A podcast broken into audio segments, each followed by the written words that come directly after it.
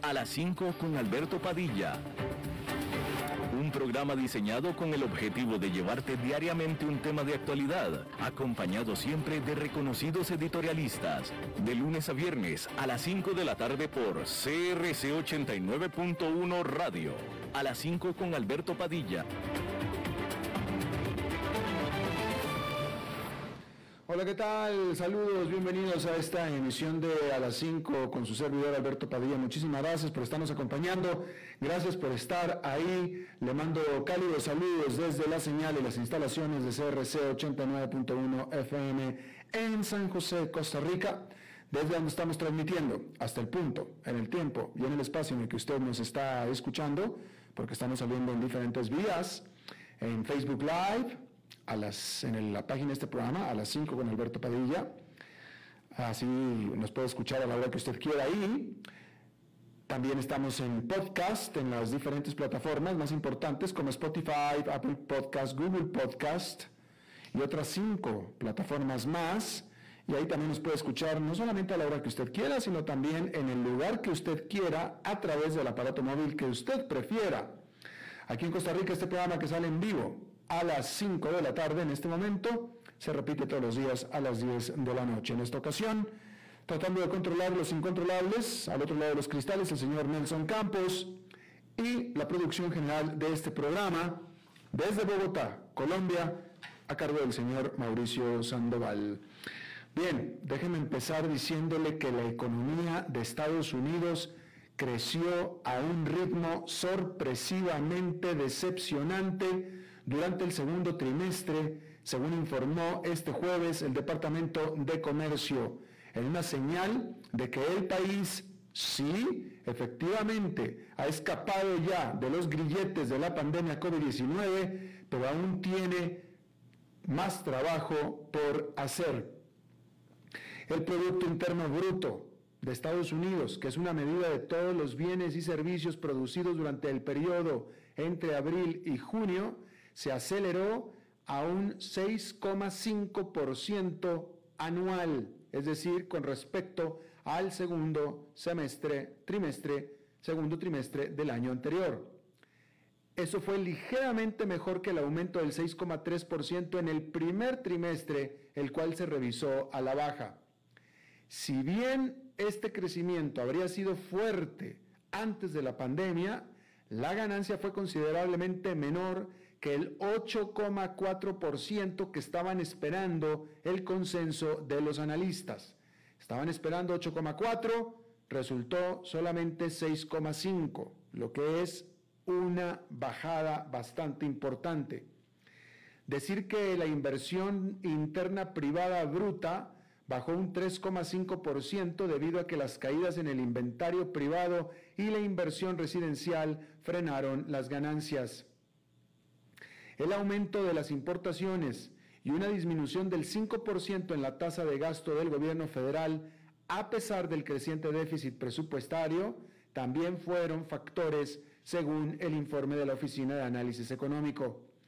El crecimiento general se produjo gracias al aumento de los gastos personales que subieron un 11,8%, ya que los consumidores representaron el 69% de toda la actividad económica del país. La inversión fija no residencial, las exportaciones y el gasto de los gobiernos estatales y locales también ayudaron a impulsar la producción. La tasa de ahorro personal se redujo drásticamente, cayendo a 1,97 billones con B desde los 4,1 billones en el periodo anterior. El crecimiento económico, que aunque fue menor al esperado, no deja de ser fuerte y es una muestra de qué tan lejos ha llegado la economía después de las restricciones impuestas durante los primeros días de la pandemia, cuando los gobiernos de todo el país detuvieron grandes áreas de actividad económica para combatir el COVID. En su punto más bajo, la economía colapsó 31,4% durante el segundo trimestre del 2020. pero se recuperó un 33,4% en los siguientes tres meses y desde entonces ha seguido avanzando hacia la normalidad. En los años previos a la pandemia, la ganancia de este segundo trimestre, de 6,5, habría sido la más fuerte desde el tercer trimestre del 2003. Aunque la producción se ha mantenido por debajo de su nivel pandémico, mejor dicho, debajo de su nivel prepandémico, la Oficina Nacional de Investigación Económica pronunció que la recesión que comenzó en febrero del 2020 terminó solamente dos meses después, es decir, para abril, siendo así la más corta recesión registrada en los Estados Unidos. Sin embargo, es probable que el segundo trimestre sea el punto culminante de la recuperación de la pandemia y la actividad comience a moderarse a partir del actual corriente tercer trimestre. Bueno, Robin Hood hizo su debut en Wall Street este jueves.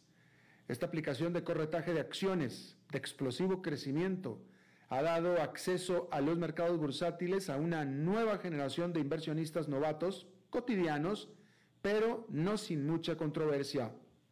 La oferta pública inicial de la compañía es a un precio de 38 dólares por acción. En el extremo inferior del rango esperado, valora a la empresa en 32 mil millones de dólares y sugiere que la demanda puede haber sido más baja de lo anticipado. Pero esta no es una colocación cualquiera.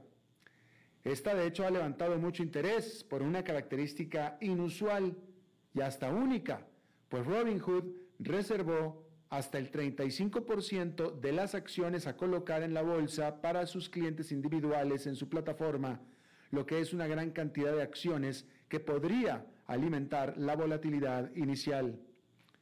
La misión declarada de Robinhood es democratizar los mercados financieros.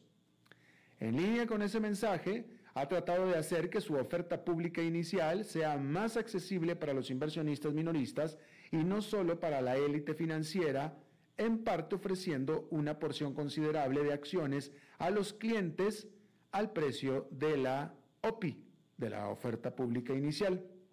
Por lo general, hasta el 85% de las acciones de OPI se destinan a inversionistas institucionales, como son fondos de cobertura y administradores de dinero. El resto se asigna a inversionistas individuales, aunque los bancos a menudo los distribuyen entre clientes de alto patrimonio neto. Eso entonces deja a los inversionistas minoristas fuera cuando las nuevas acciones experimentan un estallido que es típico en el primer día de negociación elevándose por encima del precio de oferta. Pero esta vez eso no fue un problema, al menos para los que usan Robinhood. Pero es el tamaño de la asignación minorista de la empresa lo que está creando mucha incertidumbre. Si las acciones hacen grandes oscilaciones en las primeras operaciones, algunos clientes pueden optar por vender sus acciones, lo que generará turbulencias. Al igual que otras casas de bolsa, el programa de acceso a la OPI de Robinhood tiene una política para desalentar lo que se conoce como el flipping, que es la práctica de revender acciones poco después de una OPI para obtener una ganancia rápida. A los clientes de Robinhood que vendan acciones dentro de los 30 días posteriores de la oferta pública inicial, se les puede prohibir participar en ofertas públicas iniciales durante 60 días. Pero Robin Hood se está metiendo otra vez en la jaula de los leones. A principios de esta semana, la empresa reveló que los reguladores la están investigando sobre el hecho de que el director ejecutivo de Robinhood, Vlad Tenev, no tiene licencia de FINRA, este poderoso autorregulador de Wall Street.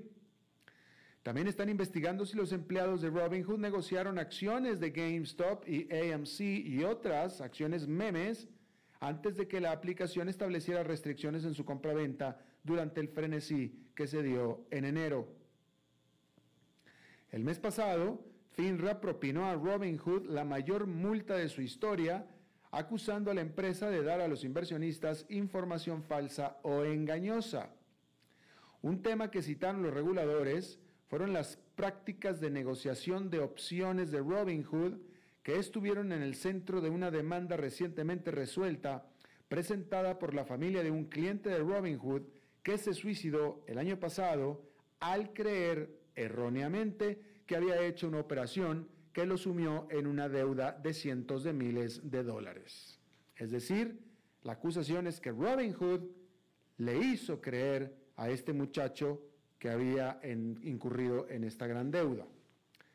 Tales dolores de cabeza regulatorios son motivo para pensar que las acciones de Robinhood podrían sufrir fluctuaciones a largo plazo, así como también en el corto plazo.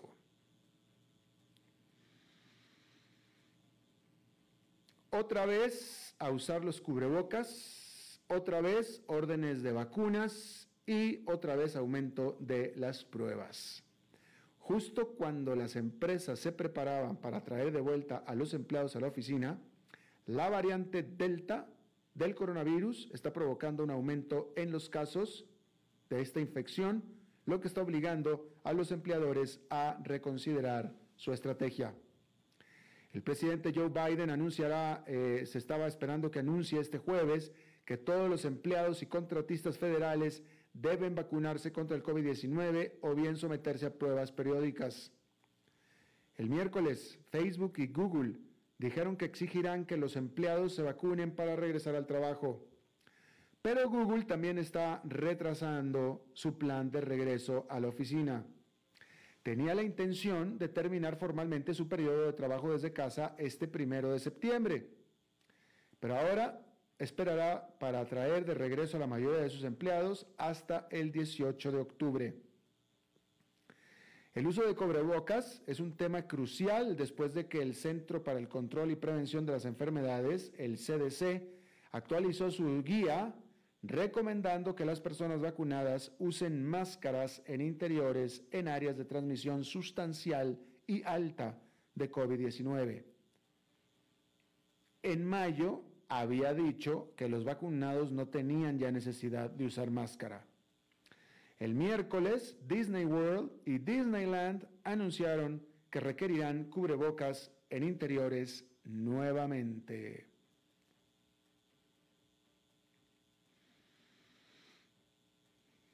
Bien, Credit Suisse, este gran banco suizo, anunció este jueves sus resultados al segundo trimestre.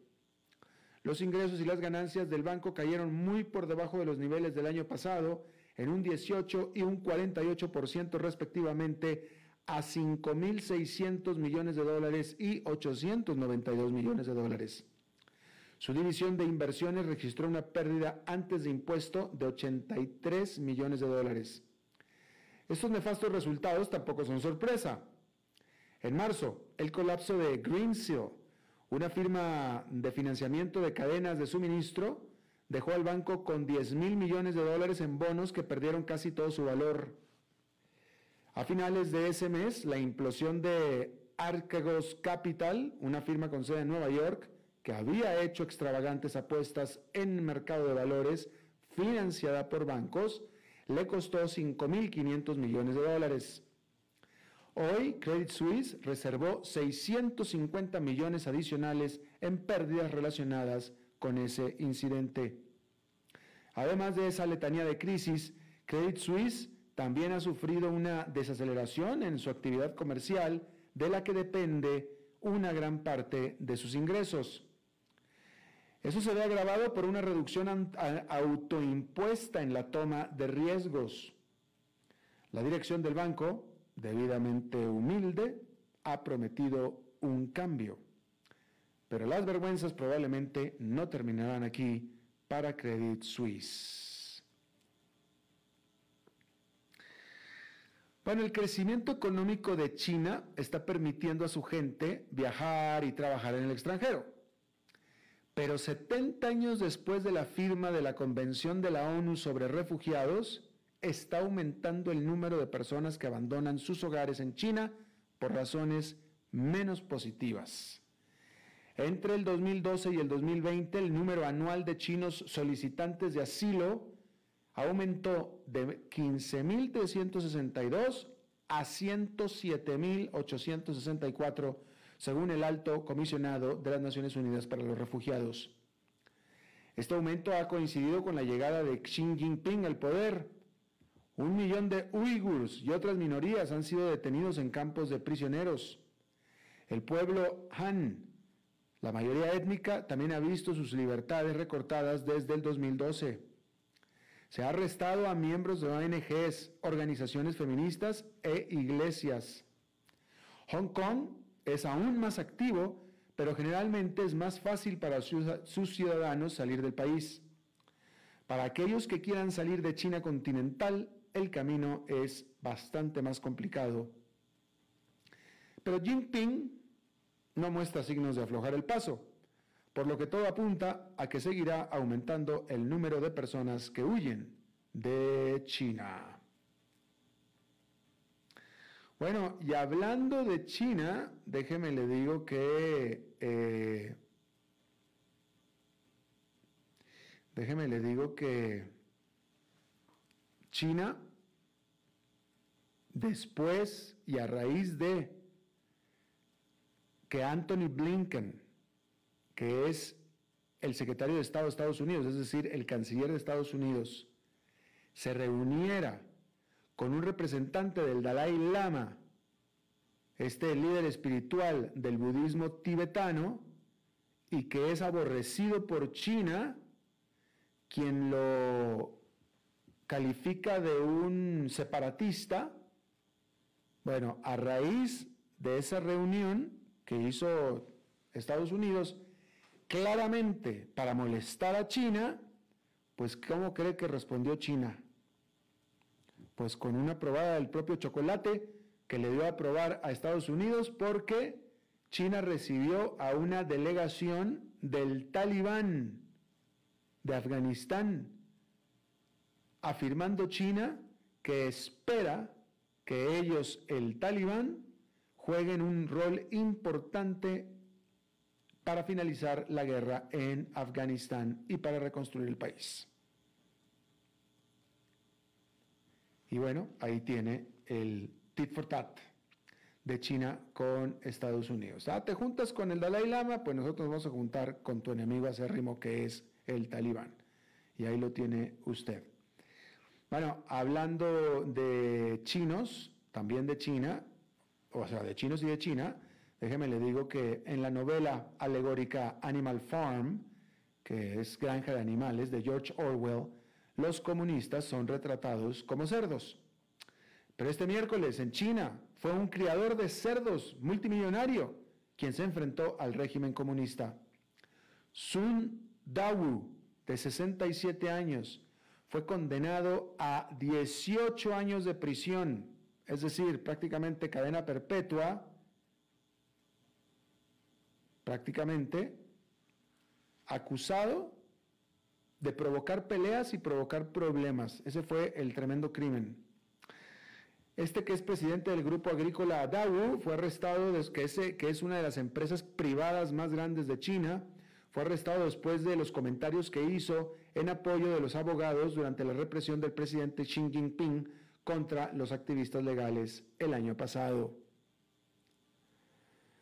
El magnate ha sido durante mucho tiempo crítico de las políticas rurales de Beijing, ya presionado por una mayor autonomía para los agricultores, cosa que le fue acumulando la adversión del gobierno hasta que ya finalmente lo encerraron por 18 años. En general hay una creciente represión contra los empresarios en China que se considere que desafían al Estado.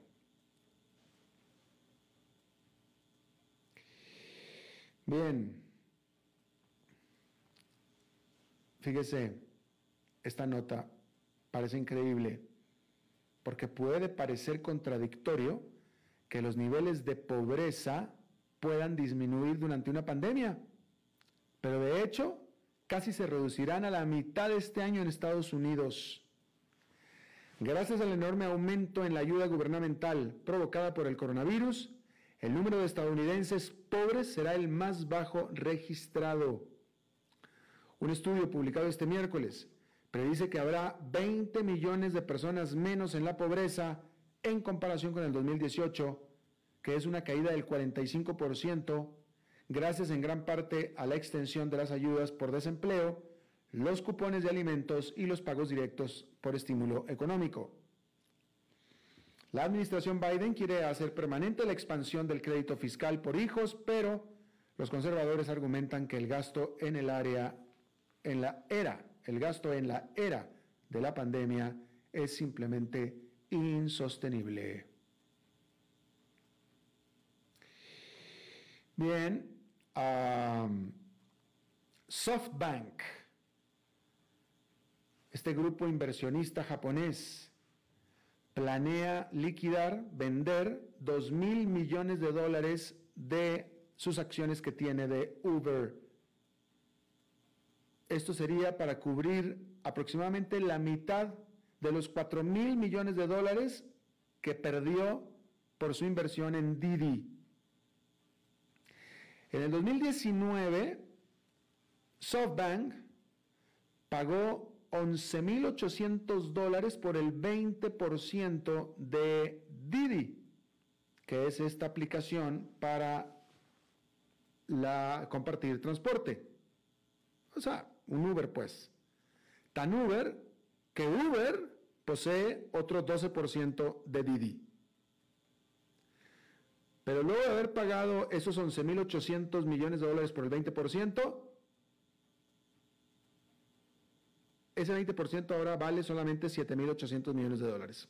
Pagó 20.100 millones de dólares, vale 7.800 millones de dólares. Una pérdida brutal.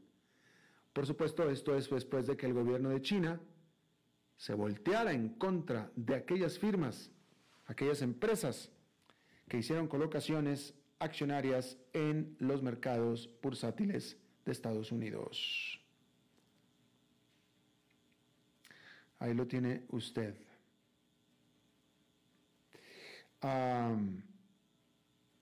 bueno, la Reserva Federal, esto lo hablamos también ayer, la Reserva Federal de Estados Unidos, eh, pues la verdad es que no dio mucho para interpretar sobre lo que será o lo que se esperaba que fuera su mensaje sobre cuándo va a comenzar a reducir su programa de estímulo económico. Esto durante el cierre de la reunión de política monetaria de este, de este miércoles, fue el miércoles.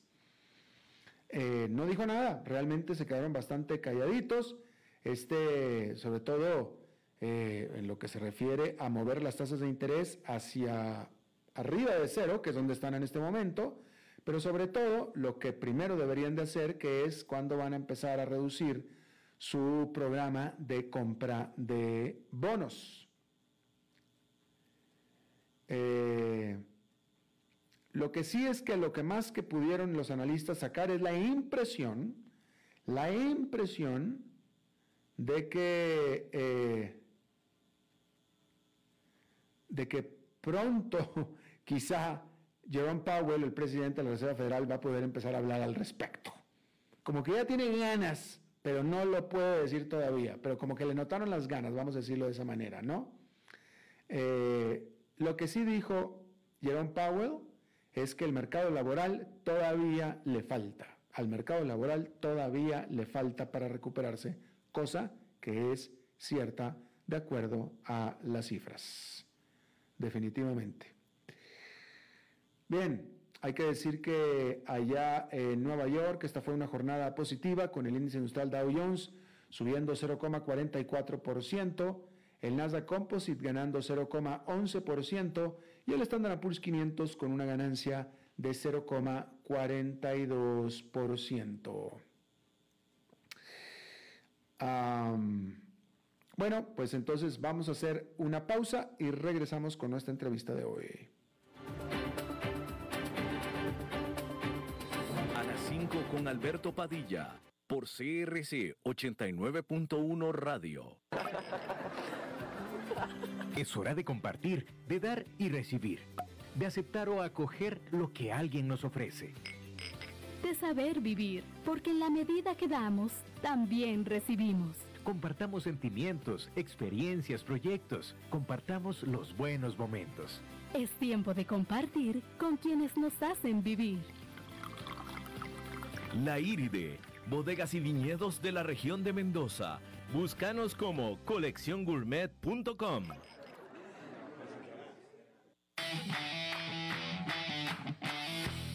Los deportes, aquí en CRC 89.1 Radio.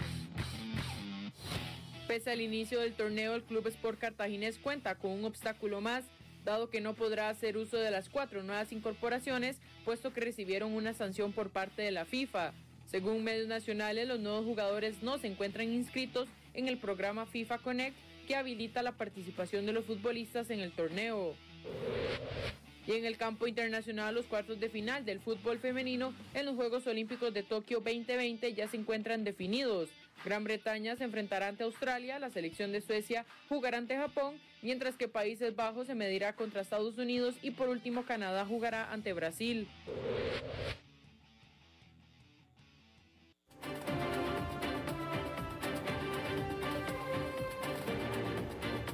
Seguimos escuchando a las 5 con Alberto Padilla. Gracias por estar con nosotros. Eh, hay que decir que vamos a hablar en general de la violencia, del fenómeno de la violencia contra las mujeres. Vamos a aterrizar el tema en Costa Rica. Vamos a usar el, los datos de Costa Rica, país de Costa Rica eh, que, es bastante representativo, porque hay que decir que entre los meses de marzo a junio de este año se presentaron prácticamente 15 mil denuncias formales relativas a la ley de penalización de violencia contra la mujer. Estas se suman a las 26 mil denuncias por delitos sexuales y 17 mil por violencia doméstica que se presentaron en el mismo periodo y en las que habitualmente en más del 80% de los casos las víctimas son mujeres. En ese mismo periodo cada vez más se presentaron, cada vez, cada mes se presentaron alrededor de 10.000 llamadas por este tema a la línea 911, que en Costa Rica es la línea de auxilio para todo tipo de emergencias y además es la línea nacional habilitada para atender la violencia contra las mujeres, pues está enlazada con el Centro Especializado de Atención de Violencia Intrafamiliar que es un despacho supervisado por el Instituto Nacional de la Mujer en Costa Rica. A las autoridades les preocupa toda la violencia que están sufriendo las mujeres durante la pandemia y que no se refleja en las estadísticas, porque, o sea, estas cifras es porque nos damos cuenta porque es lo que se denuncia, pero hay mucho más, vaya, no sé hasta qué punto esta es una fracción de lo que está pasando en realidad, no todas las mujeres denuncian los abusos, ¿no?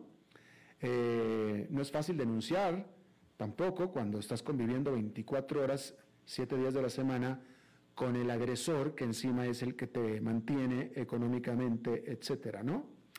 Yo le agradezco muchísimo que esté con nosotros para charlar de este tema a Montserrat Zagot Rodríguez. Ella es socióloga costarricense, especialmente conocida por sus trabajos sobre violencia contra las mujeres y las niñas, pionera de esta investigación en eh, Centroamérica, pionera de investigación sobre el feminicidio. Montserrat, muchísimas gracias por estar con nosotros. Eh, me está, parece ser que Montserrat tienes el micrófono apagadito. Sí, disculpen, muchas gracias por la oportunidad, muy buenas tardes. Gracias, buenas tardes. Dígame una cosa, em, eh, Costa Rica en particular, Centroamérica en particular, eh, este problema es más pernicioso que el promedio de América Latina, podríamos decirlo así? bueno, digamos, hay grandes diferencias, ¿verdad? Costa Rica tiene una tasa relativamente baja de todas las formas de violencia, incluyendo violencia criminal, asesinatos, etcétera.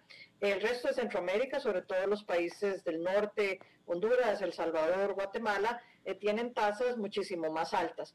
Pero lo que sí es importante decir es que en términos generales, eh, Centroamérica es una de las zonas más violentas del mundo, fuera de una zona de guerra abierta.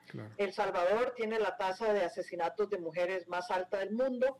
Eh, Guatemala y Honduras están también entre los 10 países con las tasas de asesinatos de mujeres más alta del mundo, por lo que podemos decir que entonces en Centroamérica sí se concentra, digamos, eh, un elemento muy importante que tiene que ver con violencia letal, con violencia letal en general, pero en particular contra las mujeres. Ah, eh, eh, es que no sé cómo hacer esta pregunta. ¿Por qué, por qué esta Vaya, eh, eh, definitivamente yo a, cualquier hombre que golpee a una mujer le voy a siempre catalogar de cobarde, pero eh, ¿por qué contra la mujer? Es decir, un hombre que en la calle no es violento, no le pega absolutamente a nadie, no nada, nada, más que a la mujer o a su mujer. ¿Por qué? Bueno, evidentemente es un fenómeno complejo, ¿verdad? Donde convergen una serie de factores eh, muy importante, por ejemplo, es la histórica desigualdad de las mujeres que se vive prácticamente en cualquier sociedad. Cuando una sociedad considera que las mujeres son seres humanos de segunda categoría, no les da las mismas oportunidades de trabajo, de estudio, eso lo podemos ver en cualquier estadística. Eh, las tasas de desempleo de las mujeres siempre son mayores, la pobreza de las mujeres siempre es mayor, la participación política de las mujeres es más reducida en relación con la de los hombres, entonces, digamos, ese factor, por decirle así, macroestructural, va colocando, digamos, a las mujeres en posiciones secundarias.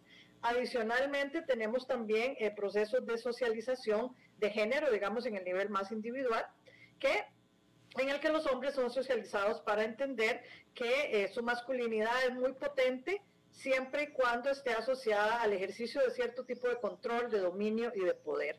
Eh, las mujeres son uno de los objetos favoritos, preferidos de los hombres para el control y para el dominio, mm. y a las mujeres además se nos socializa eh, para vernos como personas sumisas y que tenemos de alguna forma que responder a las demandas, a las necesidades y al control de los hombres.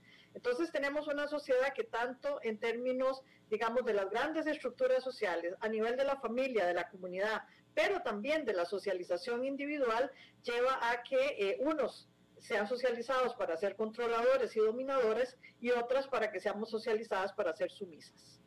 Sí, entonces es un problema que viene desde, desde abajo, desde la educación, tanto para los hombres como para las mujeres, de la cultura. La educación es parte, ¿verdad? Pero al fin y al cabo la educación lo que hace un poco es transmitir, eh, digamos, las, las grandes corrientes, digamos, que ya existen en la sociedad. Entonces, en la educación en realidad se refleja este estatus secundario de las mujeres y este estatus de los hombres como dominadores y controladores, pero como bien usted dice, es un problema histórico, este, eh, eh, es un problema de grandes dimensiones además, y es un problema que no se resuelve solamente con hacer pequeños cambios en algunas esferas. De hecho, se necesita eh, un cambio mayor y no únicamente de educación. También se necesita un cambio en la estructura económica, también se necesita un cambio en la, en la estructura política, también se necesita un cambio para que las mujeres tengan mayores eh, acceso a recursos, a poder eh, y a una mejor posición en general. Uy, ah,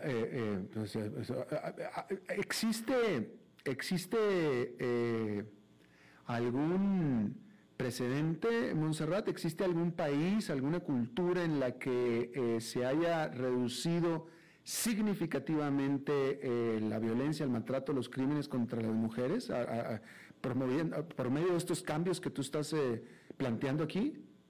Sí, sí lo existe. lo que nos demuestra entonces que es un fenómeno, digamos, construido, que es un fenómeno que tiene elementos coyunturales, ¿verdad? Dependiendo de la condición particular eh, de los países. Por ejemplo, eh, en casi todo el, el, mundo más desarrollado se ha dado una disminución bastante significativa de la violencia en general y de la violencia contra las mujeres en particular. Eh, si uno mira, digamos, este, países como, como Suecia, Finlandia, Dinamarca, ¿verdad? Y estos han logrado reducir los niveles de violencia y también los niveles de violencia contra las mujeres. Un país muy llamativo es Sudáfrica, eh, que durante el periodo complejo del apartheid y tal tenía una, eh, una tasa de violencia altísima en general y una tasa de violencia altísima en particular este, contra las mujeres. Y en el, su periodo, digamos, de, de, traslado, digamos, de, hacia la democracia, hacia la democratización, cuando se elimina el apartheid, eh, se logró disminuir significativamente las tasas de violencia contra las mujeres. Y también puede ocurrir el fenómeno contrario, Eh, veamos, por ejemplo, el caso de Honduras, ya que estamos en Centroamérica. Honduras ya tenía una tasa muy alta de asesinatos de mujeres, de femicidios, pero después del golpe de Estado del 2009, como se le quiera llamar, ¿verdad? Yo le voy a llamar golpe de Estado del 2009, eh, la tasa de homicidios en general aumentó un 60%. Eso es un escándalo en cualquier país del mundo, que en términos de uno o dos años aumente, pero la tasa de asesinatos de mujeres aumentó 263%. Eh, eso significa entonces que las condiciones políticas, sociales y económicas que se crearon después de esa situación eh, hicieron eh, que se dispararan todos los elementos que están allí para que se incrementen las tasas de violencia en general y en particular las de las mujeres. Entonces tenemos esos dos ejemplos. Países que han logrado disminuirlo significativamente y países donde se ha disparado. Claro hay dos tipos diferentes de, violencia física contra la mujer, es decir, eh, eh, quien, la mujer que recibe violencia eh, de parte de alguien que no conoce, alguien en la calle, etcétera, y la otra es de parte de su pareja, de, su, de alguien que está viviendo con ella en la casa. En este segundo caso, típicamente la mujer denuncia o se aguanta. Eh, la gran mayoría de las veces no se denuncia. Los estudios que tenemos disponibles en América Latina, ¿verdad? Por supuesto, siempre es muy difícil estimar, ¿verdad?, lo que no se denuncia, pero eh, sobre todo en entrevistas cualitativas con mujeres, haciendo extrapolación de datos y tal, se calcula que solo son denunciados entre un 15 y un 25% de los incidentes de violencia física. Incluso sabemos que hay incidentes de violencia física tan serios en los cuales la mujer sintió en riesgo su vida, eh, donde ella sintió, digamos, que, eh, que la violencia ejercida contra ella era significativamente, digamos, mayor que en otras ocasiones, y aún así, no solo no denuncia, sino que muchas veces ni siquiera va a recibir atención médica. Entonces sabemos que hay un subregistro importantísimo este, de violencia contra las mujeres en todos los países. Como repito, solo entre el 15 y el 25% de los incidentes se denuncian. Pues, pues entonces ahí está el problema principal, Montserrat. Pues si la mujer misma no denuncia, pues entonces ¿cómo podemos avanzar? Lo que pasa es que, digamos, no es tan fácil denunciar. En muchos casos las mujeres están atrapadas este, eh, por una serie de, factores. Eh, muchas de ellas este, son controladas la forma en la que salen. Muchas de ellas sus teléfonos son controlados, entonces no pueden ni siquiera llamar al, al, 911, al 911, que es el caso de Costa Rica, y muchísimo menos eh, eh, acudir a una estación de policía o a un, a un lugar donde pueda poner una denuncia. Es decir, los, el fenómeno de la violencia de pareja, ¿verdad? De las relaciones interpersonales violentas son muy complejas eh, y hay un dominio, este, un, un mecanismo de control, un cerco podríamos decir, contra las mujeres, ¿qué les impide? Es decir, el miedo es un factor muy poderoso que hace que la gente se paralice. Sí, eh, de acuerdo, de acuerdo. Eh, eh, el único, ah, hablando ya de un tema más, más personal, pero el único caso puntual que yo conocí en lo personal de violencia contra la mujer fue hace muchos años en una novia mía, eh, una, mujer de, en ese momento tenía 25 años, ejecutiva en una empresa, pero que vivía todavía en la casa familiar, gente educada, con eh, estudios universitarios, etcétera, de clase media alta en México, etcétera, etcétera. Y eh, para cuando me di cuenta, el papá de esta mi novia la golpeaba, le daba de cachetadas cuando llegaba tarde a la casa, por ejemplo. Eh, eh, y, yo en lo personal me impresioné muchísimo cuando me enteré de eso, ¿no? Eh, pero yo en un momento llegué a pensar que fue una, un asunto, un impulso de una sola vez, una, una primera vez, ¿no? Pero nada, al rato la muchacha ni se fue de la casa y se quedó y claramente no era la primera vez tampoco. Es decir, como que estaba muy a gusto viviendo, ella teniendo 25 años de edad, siendo ejecutiva de una empresa y todo, el papá la cacheteaba y ella muy encantada viviendo ahí. Sí, es, bien complicado, ¿verdad? Evidentemente es muy difícil juzgar las motivaciones, las razones por las que la gente se queda. Generalmente en ese caso que usted está describiendo, el de una hija, eh, es más fácil, digamos, para ellas porque no tienen toda la tradición encima de lo que es un matrimonio, ¿verdad? De que las mujeres, ¿verdad? Tienen que honrar a su marido, de que si, si, lo dejan es porque fue un fracaso personal, este, que va a haber este, chismes, ¿verdad? Y comentarios nocivos acerca de ellas. En general, digamos, para las mujeres que tienen una relación de pareja es mucho más difícil. Eh, el caso de las hijas, digo, yo no conozco la situación particular de esta joven que usted está describiendo, pero en el caso de las hijas es más fácil. Ellas tienden, digamos, a romper este, más fácilmente con esa relación eh, violenta, eh, sobre todo, digamos, porque no tienen esa carga profunda encima, ¿verdad?, de lo que es mantener un matrimonio y mantener las apariencias sociales. Pero, pero, fíjate, pero eh, una cosa que me di cuenta en, en aquel entonces, este, porque bueno, de nuevo, o sea, no solamente el papá golpeó a la muchacha, sino que lo hizo enfrente de la mamá, y al día siguiente toda la familia no le hablaba a la muchacha porque hizo enojar al papá. Entonces, el punto que estoy tratando de hacer aquí es que toda la familia sabía.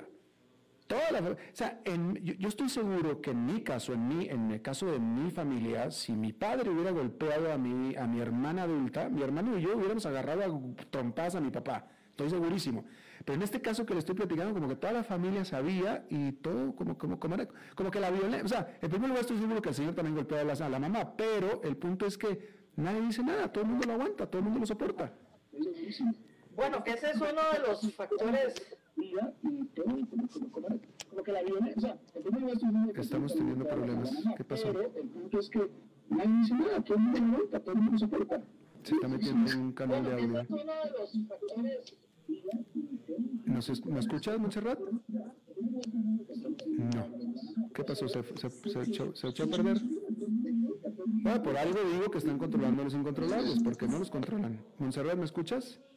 Eh, yo te escucho, pero alguien acá se metió en la transmisión y me quitó el audio y el... Y el bueno, ya estamos otra vez. Entonces, retomemos donde lo dejamos, en, en la pregunta que te había hecho. Sí. Sí, lo que te iba a decir es que uno de los factores justamente que desprotegen más a las mujeres, que las hacen correr más riesgo, es cuando la familia eh, no, las, eh, no las protege, no las defiende y más bien de alguna forma colabora entonces con el agresor.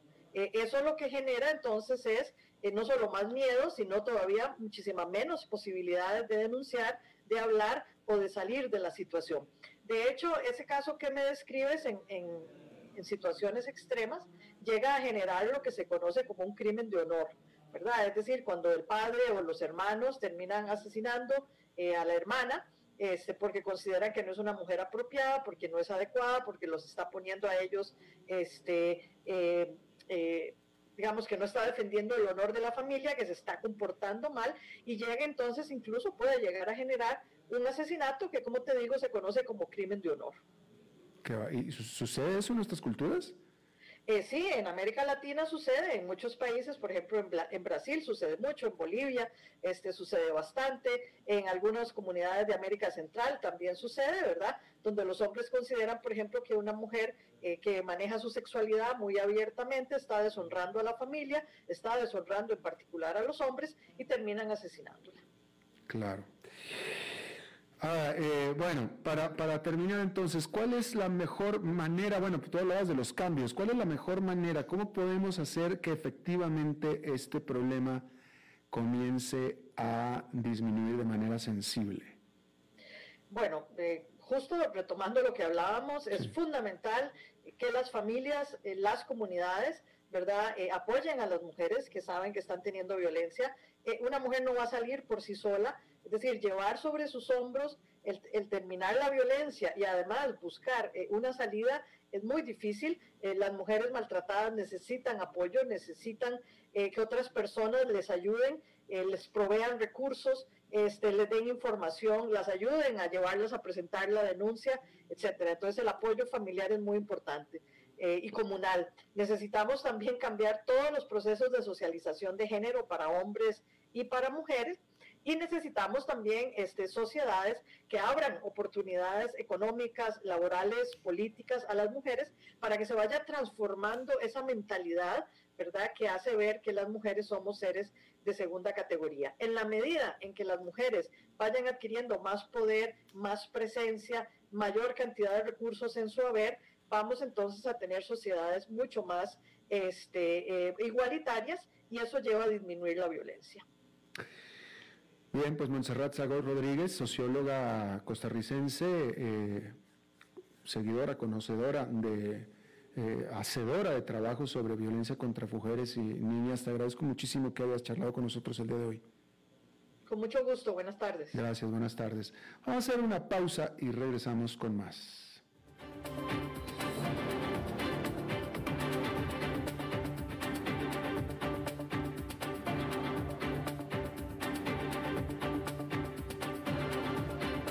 5 con Alberto Padilla, por CRC 89.1 Radio.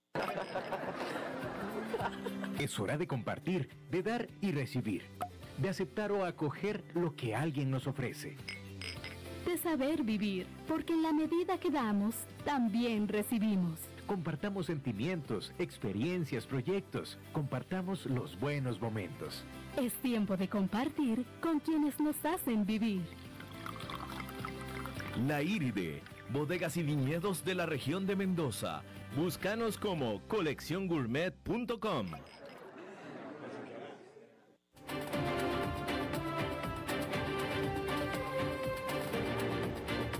Seguimos escuchando a las 5 con Alberto Padilla.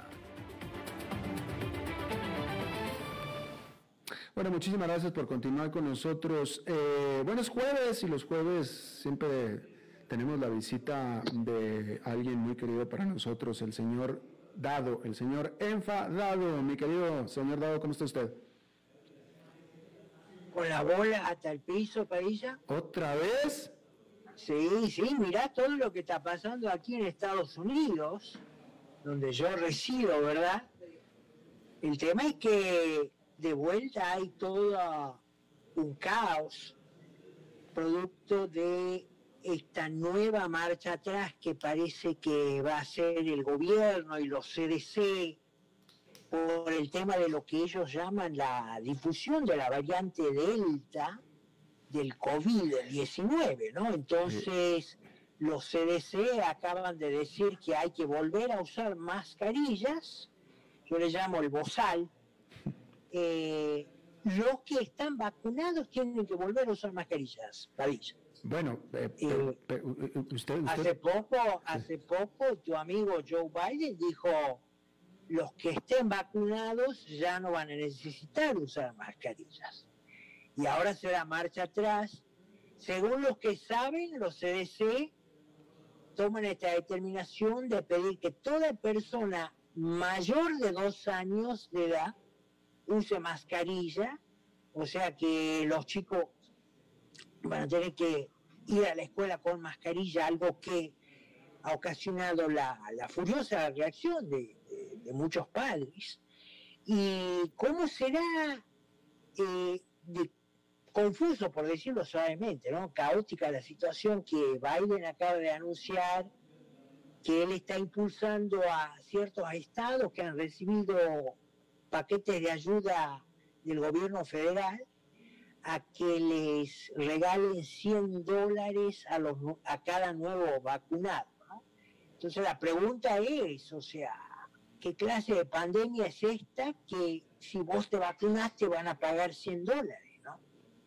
Pues es una pandemia en la que la gente no se quiere vacunar, pero, pero eh, ¿cuál es la, o sea, eh, usted, usted, eh, me, pareció que desdeñó, eh,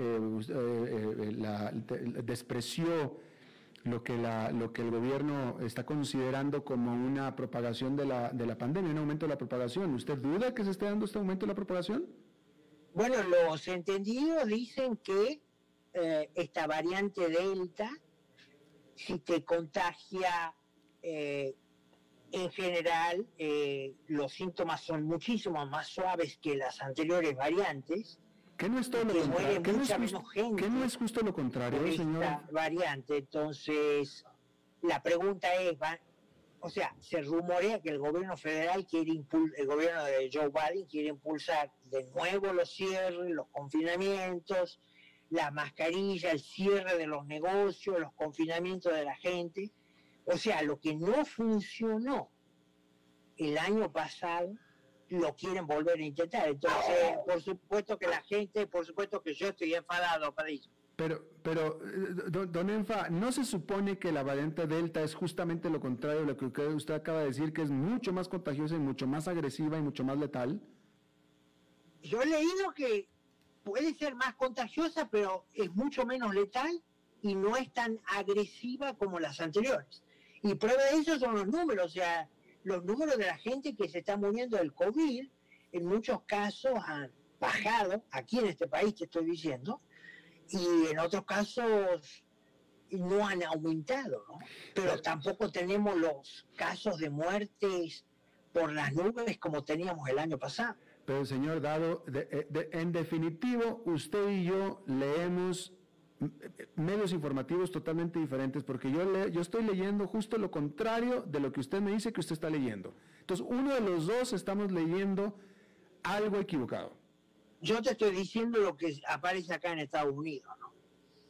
Si querés podemos hablar, qué sé yo, de Suecia, no tiene el confinamiento, no tiene aislamiento, se ha manejado todos estos meses sin esas medidas extremas. Pero Suecia, y, bueno, tiene, sí, tiene bajo, bajo número de contagios, no sé el porcentaje en este momento, pero no es de pronto elevado como se mostraba en su momento en Italia, en España, ¿no? pero eh, eh, Suecia, efectivamente, como usted bien dice, Suecia, Suecia tomó una política totalmente diferente a la del resto de Europa, pero la tasa de mortandad de Suecia es bastante más elevada que la de sus vecinos eh, también. Es decir, eh, eh, la economía de Suecia no habrá sufrido tanto, la cual de todos modos sufrió una recesión, la economía no sufrió tanto, de acuerdo, pero la pandemia hizo estragos en materia de salud, sobre todo con los viejos. En todas partes se han visto estas situaciones, Parilla. Unos países han tenido medidas más extremas que otras, otros gobiernos han destruido la economía. te puedo hablar de Argentina, por ejemplo, que es un desastre el manejo de la situación sanitaria, política, económica.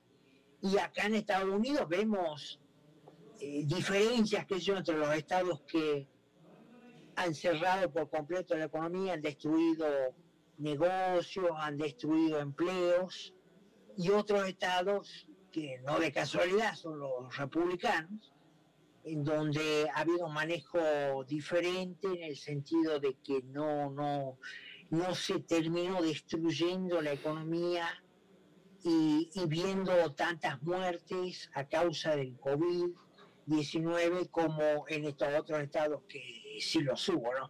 Entonces hay como un mosaico de resultados, si vos querés, pero la conclusión es esta, lo que no funcionó el año pasado eh, no creo que funcione esta vez si lo quieren reiterar. Si lo quieren reiterar, desde ya se está vislumbrando, al menos acá en este país, una, un principio de resistencia de la gente, que no ha llegado a los niveles de Europa, de las protestas masivas, pero no descartamos que eso pase. Y tercero, si esto está tan mal como ellos dicen, ¿por qué la gente no se vacune? ¿Por qué hay que digamos, sobornarlos con estos 100 dólares que propone Biden a cada nuevo vacunado. Bueno, pues porque no, porque la gente no se quiere vacunar y eso está creando problemas. La, la, la crisis, la, la, pandemia se está propagando sobre todo entre los no vacunados en Estados Unidos, señor Enfa. Eh, a mí, don Enfa, ¿usted no se ha puesto a pensar que tal vez, ojalá y no suceda, pero que usted le vaya a dar COVID y vaya a cambiar de opinión de todo lo que aquí ha dicho usted?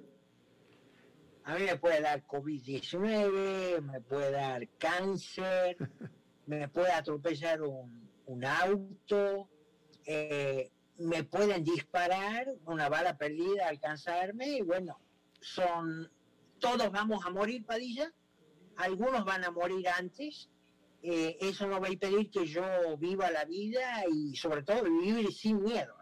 Entonces, estudiar, informarte de qué se trata este virus, hay una altísima probabilidad de sobrevivir, más del 99 y fracción por ciento, dependiendo de la edad. se va reduciendo cuando la persona tiene más de 70 años, si tenés comorbilidades, o sea, si ya tenés problemas de salud, del corazón, obesidad, eh, diabetes no controlada y otra serie de, enfermedades que le llaman comorbilidades, si te da el, el, virus es más alta la probabilidad de que no sobrevivas. Entonces hay todo un conjunto de factores que a mí, como vos me estás haciendo la pregunta, a mí yo te respondo, yo trato de vivir informado, sin miedo y sobre todo no prestándome a esta ah, situación de pánico donde abiertamente el gobierno y, las instituciones como el los CDC quieren que, que, te embarques, el pánico, el miedo, para que ellos te puedan controlar mejor. Bien. Bueno, ahí está. Pues muchas gracias por, muchas gracias por, por, por darnos su pensamiento, mi querido señor Dado. Le agradezco muchísimo. Igualmente, Padilla, queridos saludos a la audiencia tan linda que te sigue. Muchas gracias, señor Dado, le agradezco mucho. Bueno, eso es todo lo que tenemos por esta emisión de A las 5 con su servidor Alberto Padilla. Muchísimas gracias por habernos acompañado. Espero que termine su día en buena nota, en buen tono, y nosotros nos reencontramos en 23, en 23 horas. Que la pase muy bien.